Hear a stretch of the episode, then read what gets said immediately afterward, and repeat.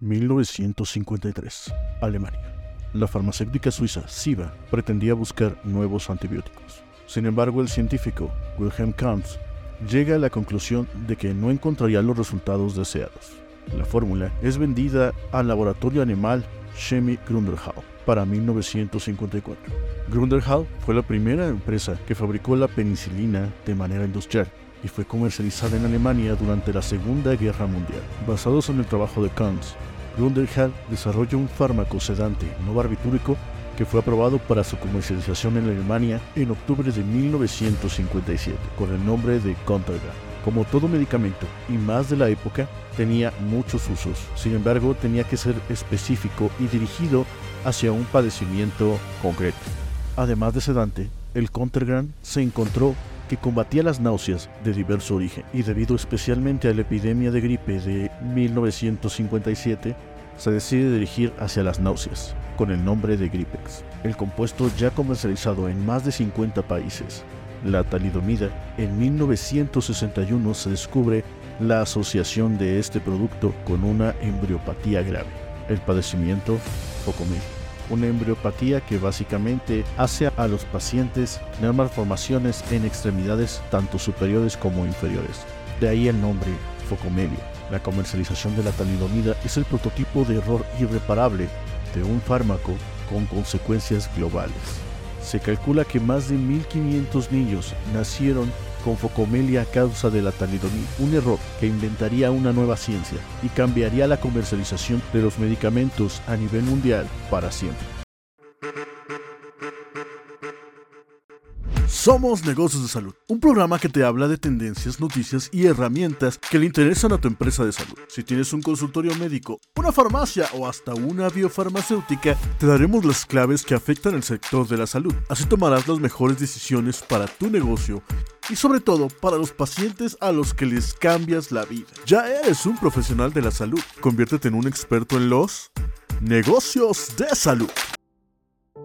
¿Cómo están? Sean bienvenidos a Negocios de Salud. El día de hoy es un gran, gran placer estar con ustedes. Como ya se los adelantábamos en la introducción, el día de hoy vamos a hablar básicamente de la farmacovigilancia, también la tecnovigilancia. Pero este es particularmente importante por la introducción. Realmente todo lo que se relaciona con la talidomida y con la vigilancia en ciertos productos, pues nos habla de un comportamiento muy particular en cuanto a comercialización, venta, pero sobre todo consumo por parte de los usuarios. Es más, ha habido casos en donde empresas se inventan enfermedades, pagan a médicos para que digan que existen y esos médicos capacitan a otros médicos para tratar estos trastornos y enfermedades ficticias con productos que la misma farmacéutica crea. Así de loco está el mundo, así de enfermo está. Bueno, pues esto se ha descubierto gracias precisamente a la farmacovigilancia, porque la farmacovigilancia, bueno, ya la verdaremos un poco más a fondo, pero básicamente es verificar que el medicamento esté haciendo su chamba y que lo esté haciendo bien sin generar más problemas. Y esto no solamente ha servido para evitar problemas como lo que comentábamos de la introducción, sino también para vigilar no solo al producto y al humano que está consumiéndolo, sino las empresas que están generando nuevos productos. Porque la corrupción no es única de Latinoamérica. La verdad es que hay muchísima corrupción en todo el mundo. De hecho, la corrupción en cuanto a nivel de medicamentos está claro que sí viene del gran estado de Estados Unidos. Bueno, ya sé que es un país, pero me refiero al estado de corrupción, porque es ahí donde se desarrollan muchas moléculas. La FDA, que tiene tanto respeto y prestigio, autoriza productos basados muchas veces en los lobbying, que pues no son más que unas mordidas legales. Y además son mordidas fuertes, de esas de perro pitbull. Pero no solo ahí termina la corrupción, sino que llega al punto donde los médicos, de mucho prestigio, claro que sí, pues se venden para poder ser más ricos que nunca. De ahí se van a los famosos congresos, los congresos llegan a los pequeños consultorios y en los pequeños consultorios es donde se da la magia, donde pues te venden productos caros y que no sirven. Como estos hay muchísimos casos que ya en otro programa lo comentaremos porque es un tema realmente pues muy tabú pero muy importante también. Y es nuestra responsabilidad como profesionales de la salud identificar, pero también como empresarios el saber qué producto sirve y qué producto no, a pesar de que por un momento lleguen a ser rentables. Así que bueno, vamos a entrar de lleno. Primero que nada, ¿qué es la farmacovigilancia? Como les decía, es una ciencia que deriva pues evidentemente de la medicina. Se evalúa, comprende y prevé los posibles efectos adversos o cualquier problema relacionado con el uso de un medicamento. Lo mismo aplica para los dispositivos médicos, ya que también se separa la tecnovigilancia, que básicamente es el mismo concepto que farmacovigilancia, pero aplicado a los dispositivos médicos. También hay propuestas para hacer cosmetovigilancia, porque pues también hay efectos secundarios en los cosméticos, y más ahora que cada vez se meten más principios activos. Vaya, y incluso hay un punto en donde ya no sabes si lo que estás consumiendo es un cosmético o es un medicamento. Es más, ya hay una nueva tendencia en donde se están creando medicamentos con fines estéticos, cosa que antes no sucedía. O sea, me refiero a que sí ha existido, por ejemplo, el Botox, que es un medicamento con fin estético, pero me refiero a, otro tipo de productos que no se aplican necesariamente mediante algún procedimiento o mediante inyección, sino simplemente son tomados o gotitas, etc. Como por ejemplo puede ser el minoxidil y otros compuestos que estaban diseñados para un asunto totalmente distinto, pero que se vieron que los efectos secundarios podrían utilizarse de manera cosmética. Eso también ya lo abordaremos en otro programa. Pero continuando con la parte de farmacovigilancia y tecnovigilancia, porque básicamente es lo mismo, pero aplicado a dos productos distintos, pues básicamente es ver cómo se está comportando el humano que lo está consumiendo y cómo se está comportando la sustancia siendo aplicada en distintos humanos. Pero como les decía, esto va más allá. Esto nos permite rastrear e identificar si el medicamento o el producto está sirviendo o es cuestión de que la farmacéutica se inventó un problema y lo está pues solucionando entre comillas de una manera que no debería de ser. Casos que se han dado pero muchísimo en esta época. De hecho, esta misma semana pues se da a conocer que Johnson Johnson va a destinar casi 9 mil millones de dólares a pagar a personas por los efectos secundarios de sus productos solo en Estados Unidos, a pesar de que esos productos se venden a nivel mundial. Personas desde la tercera edad hasta niños que fueron diagnosticados con cáncer debido a uno de los productos que, por ejemplo el talco, de Johnson Johnson que aún se vende en México y aún hay restos del lote que marcaba una molécula que es la causante del cáncer, bueno, pues se sigue vendiendo en muchos mercados pero solamente en Estados Unidos van a indemnizar a aquellos que demandaron. Porque como saben, o si no saben, pues básicamente en Latinoamérica este modelo no se puede aplicar. No hay manera en que tú puedas denunciar a un gran farmacéutica básicamente por un truco legal que cita así, dosis la que el médico señale. Y además, la famosa frase de consulte a su médico. Bueno, en México no hay como tal protocolos de actuación y los hospitales que lo tienen pues no son válidos. Porque aquí se dice que la medicina mexicana se base con medicina con base en evidencia. O sea que si un médico dice que el chipotle cura la gastritis, en base a su experiencia profesional, no hay manera de refutárselo, por lo menos en la práctica médica, porque sería algo no ético. En Estados Unidos y en otros países hay protocolos de actuación. O sea, si alguien llega con gastritis, pues se le van a aplicar ciertos análisis, se le pueden dar ciertos medicamentos, etcétera, etcétera, etcétera. Pero en México no, porque la práctica clínica se basa en lo que les acabo de decir, en lo que se denomina como medicina basada en la evidencia. O sea, que lo que diga el médico está bien porque tiene licencia. Ahora, este tiene sus pros y sus contras y algún día los abordaremos, pero en este momento pues tenemos que irnos y seguirnos de lleno con lo que es la tecnovigilancia. También es importante que precisamente el médico puede aprovecharse de eso de manera de la parte de negocios, también siendo ético y responsable con su práctica médica. No estamos diciendo que esto esté mal. Sin embargo, pues no es lo ideal en un mundo donde la medicina está basada en el capitalismo. Pero también es algo que abordaremos más adelante en algún programa. Ok, ¿cómo se lleva a cabo la farmacovigilancia? Bueno, pues hay bases de datos enormes y con la llegada de Internet pues son reportes que empresas principalmente suben a esta base de datos a través precisamente de la recolección de datos que se generan en los centros de medicina general y en los centros de medicina especializada, donde pues son reportes de personal profesional en, en salud que los suben a las bases de datos. Pero en México particularmente hay pues una cadena de custodia de datos que no se sigue y es por ejemplo, que si tú consumes un medicamento y te hace un efecto secundario, que la mayoría de personas no sabe reconocer un efecto secundario o diferenciarlo, por ejemplo, de una alergia. Una alergia no es necesariamente un efecto secundario o efecto adverso, perdón, esa es la, la manera correcta de decirlo. Pues no vas a saber cómo reportarlo. En teoría, pues las farmacias deberían de estar capacitadas para, primero que nada, diferenciar y luego poder subir el reporte. La mayoría no están capacitadas para ello, a pesar de que deben de contar, y lo dice claramente la legislación, con un protocolo para un reporte de farmacovigilancia. Pero pues realmente no se generan y los pocos que se generan muchas veces están mal redactados o mal estructurados y pues no se llena esa información que podría ser muy rica y muy valiosa tanto para los comerciantes como para los fabricantes. Y bueno, de ahí se está el reporte de farmacovigilancia para los consultorios médicos, donde también los médicos podrían identificar estas reacciones adversas. Lo cierto es que también la mayoría de médicos en México, por lo menos en atención primaria, pues no están capacitados para diferenciar un efecto adverso de medicamento a una alergia. Y normalmente pues se sube mal el reporte si es que se sube. Y de ahí nos vamos, por ejemplo, a los centros de farmacovigilancia, o sea, centros especializados, normalmente subsidiados por las mismas empresas para generar datos sobre los efectos que están teniendo sus productos en el mercado. Ahora, el problema de estos es que tienen muy poquito alcance, pues son muy pocos los datos que se pueden llegar a generar, por lo que para maximizar esta fuerza de datos, lo que se hace es que comparten todos una red internacional, nacional, estatal de farmacovigilancia. Y pues todos los que generan algún reporte lo suben a esa red y en base a ciertos protocolos se generan estándares de cómo se comporta un producto. Ahora, si ustedes quieren aportar su granito de arena a la ciencia, tanto lo pueden hacer como profesionales de la salud como no profesionales.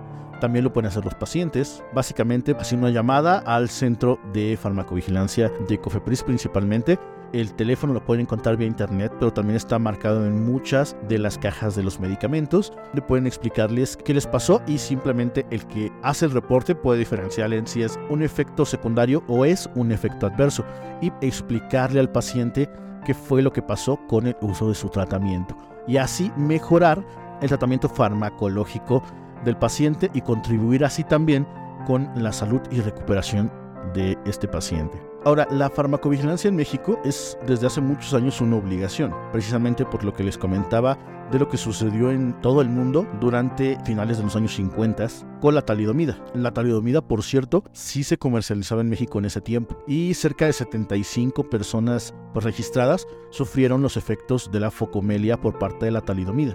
Pasaron 20 años y se dieron cuenta que a partir precisamente de la investigación de la talidomida, este pequeño gran error contribuyó muchísimo al desarrollo de nuevos medicamentos. No solo porque se dio cuenta que pues había medicamentos que podían hacerle daño a las personas de una manera fuerte y que era difícil determinar o qué producto con alimento una interacción, pues podía generar un efecto así. Pero también pues se dan cuenta de que hay dos clases de sustancias que son los llamados racematos y hasta entonces no se utilizaba la farmacología de precisión en ese caso, por decirlo así, donde había una sustancia que a pesar de que ser la misma sustancia, les llaman imágenes especulares. O sea, imagínense que ustedes se ven al espejo y a pesar de que tu reflejo es un reflejo exactamente igual tuyo, si se superponieran, pues no serían el mismo, ¿no? Bueno, lo mismo sucede con estas moléculas y se descubre que hay dos sustancias en una. Está la talidomida D y está la talidomida L. Bueno, esta sustancia se puede purificar químicamente y 20 años después de este incidente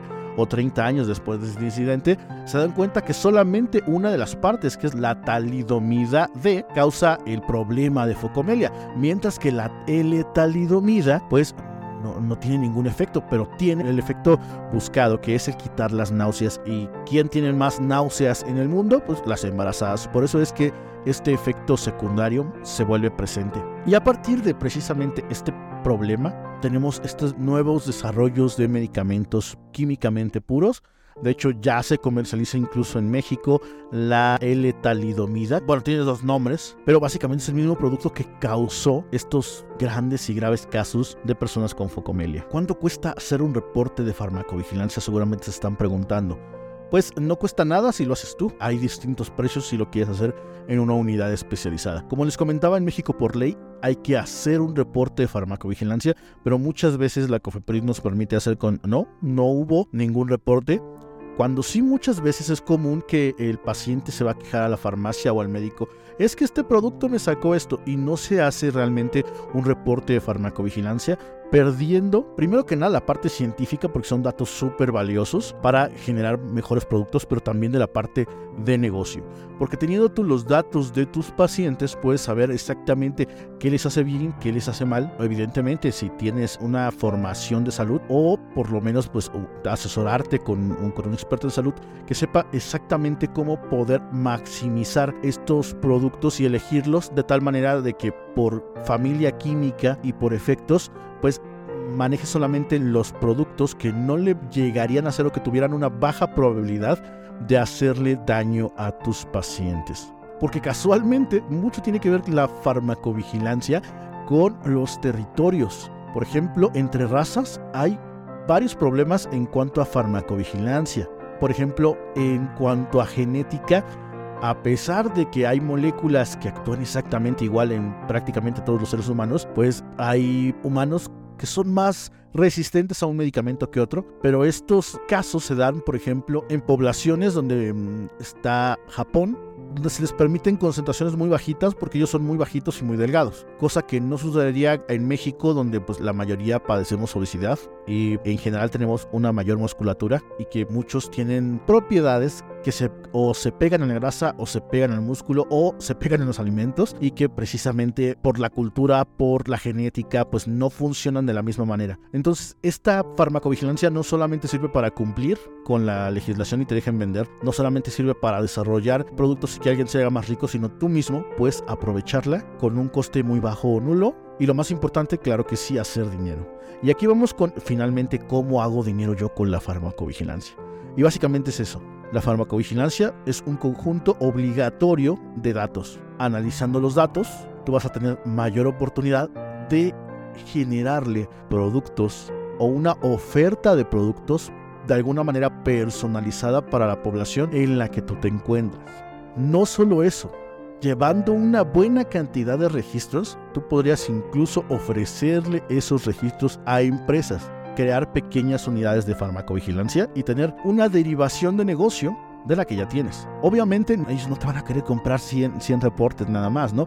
Porque pues ellos asumen que es tu obligación y tú los vas a subir a la plataforma de Cofepris y Cofepris a la plataforma internacional. Pero si tú puedes hacer pequeños estudios basándose en los datos que has recopilado, pues podría ser algo interesante venderle en concreto un descubrimiento de datos de poblacionales a una empresa farmacéutica. Pero si no quieres llevar a cabo eso porque precisamente es complicado, a veces incluso podría tomarte más inversión que ganancia, bueno, pues puedes aprovecharlo de esa manera, utilizar los datos para de alguna manera personalizar el servicio y los productos que puedes ofrecer hacia tus pacientes. Cosa que la mayoría de farmacias, empresas e incluso consultorios médicos no hacen, dándote una clara ventaja competitiva. Es muy probable que haciendo esto tus pacientes no sepan por qué tus productos sí les funcionan y los de otra farmacia no, siendo que lo único que hiciste tú fue en análisis precisamente de los datos ya recopilados.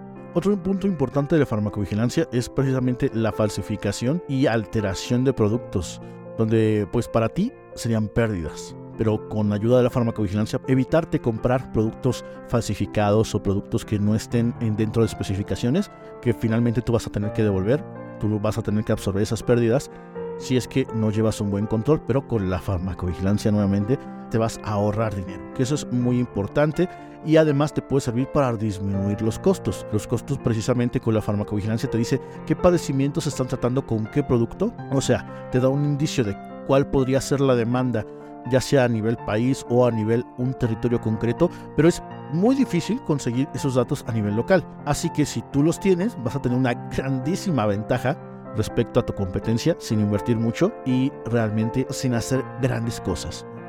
Y ahora que está tan de moda la inteligencia artificial, pues la, IA puede ayudarte o puede ayudarnos a todos a identificar de manera temprana los posibles efectos adversos y como te digo, si tú eres dueño de los datos, pues puedes utilizar la IA para poder utilizar los datos, la tecnología en general para personalizar sobre todo el servicio de tus pacientes y que tu médico sea más efectivo al recetar, tu farmacia sea más efectiva al tener los productos que tus pacientes necesitan y sobre todo pues tus pacientes tienen la mejor opción yendo a tu farmacia. El siguiente punto de, de cómo la inteligencia artificial puede ayudarnos a realizar los análisis de datos de esta farmacovigilancia, pues básicamente es alimentarla y ella misma podría interpretar los datos o podría discriminar qué datos podrían ser más importantes para finalmente tú interpretarlos de una manera mucho más eficaz, pero siempre orientada al dinero, claro que sí, ¿no?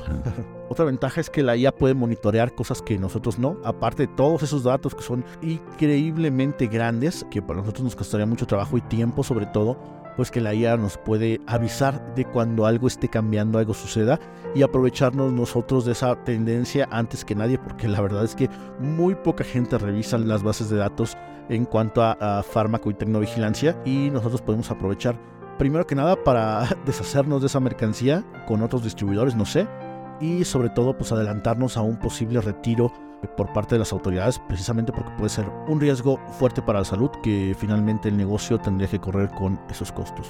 Y la otra es precisamente que cuando estamos viendo un aumento en la actividad de farmacovigilancia de un padecimiento esté aumentando y nosotros podemos tener antes que nadie las posibles opciones de eh, que si sirvan, porque lo estamos viendo vía farmacovigilancia, que si sirvan, sean efectivos y apoyarnos de lo que se está recetando, de, las, de los principales problemas de salud y enfocar nuestras inversiones en ello, maximizando la ganancia.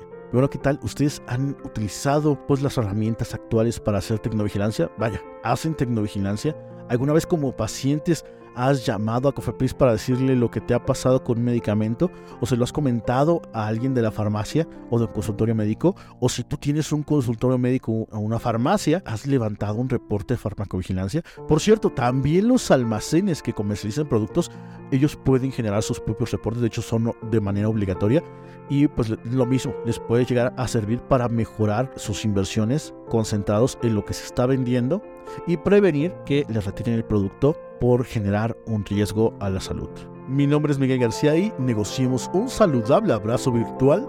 Hasta la próxima. Esto es Negocios de Salud Podcast.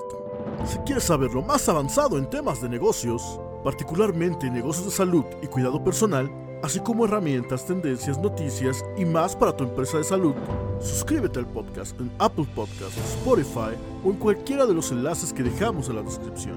Nuestras redes sociales y página web las encontrarás en las notas del episodio. Esperamos que hayas disfrutado de este capítulo. Si es así, te pedimos nos favorezcas con tu calificación de 5 estrellas en las aplicaciones que cuenten con esta opción. Y le hables del podcast a quien pueda interesarle. Sin más por ahora, negociemos un saludable abrazo virtual. Hasta la próxima.